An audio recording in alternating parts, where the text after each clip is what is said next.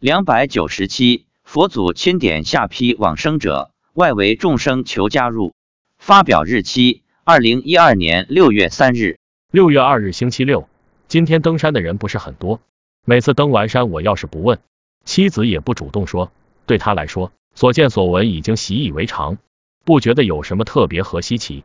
但对我来说，一切都是那么有趣和新鲜。因此，我又问他都看到些什么。妻子说，今天佛祖手变好大，用手指头在众生头上点了三下，众生的头上就出现了三个洞。三个洞当然不是头上有洞，而是头发没了形成的三个洞。我说，这有点像寺院里出家剃度时点的戒疤。妻子说，被点过的众生是下一批要往生极乐世界的。问，还有什么？妻子说，除了佛菩萨加持的十八万多众生外，外围还有五六万众生在听法。他们今天求佛祖让他们加入进来。我说，佛祖怎么说？佛祖说，等这些众生渡完以后再说。观世音菩萨也曾说过，要渡完这二十万众生，因此十八罗汉、一百零八现西天僧人像的阿罗汉以及九龙每次都来为现场众生护法，不让其他众生进入这个圈子。我说，这好比有法师去寺院讲经说法，很多人得到通知后报名去听法，也有一些人临时知道后跑去。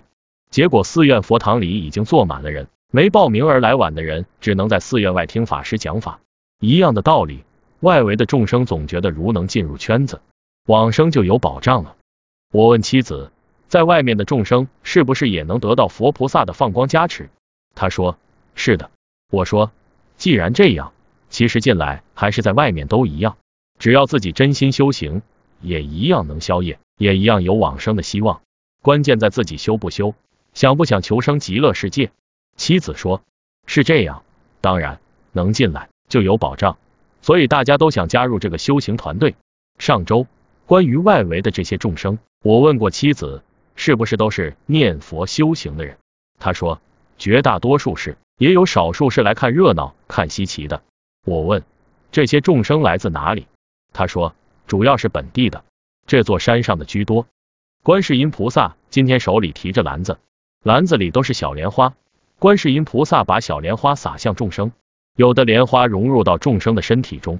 外围的五六万众生看到观世音菩萨洒莲花，非常高兴，一个个伸手去抓去抢。当然，莲花也同样会融入到他们的身体中，为他们消业除障。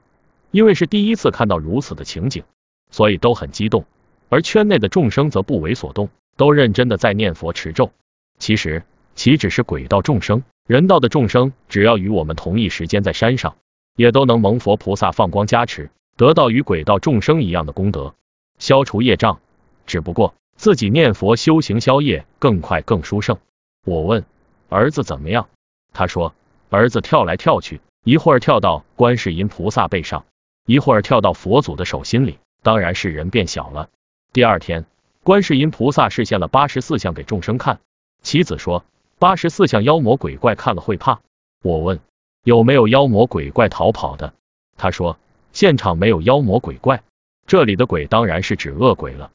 现在基本上每次登山持咒度众生，我都乘坐在金龟的背上，站在观世音菩萨身边，视线金色身，嘴里念大悲咒，身上放出莲花，地面上的肉身八万四千毛孔，一一毛孔也都放出莲花，莲花砸向众生，为众生消业。父亲则站在我身后，嘴里在念大悲咒，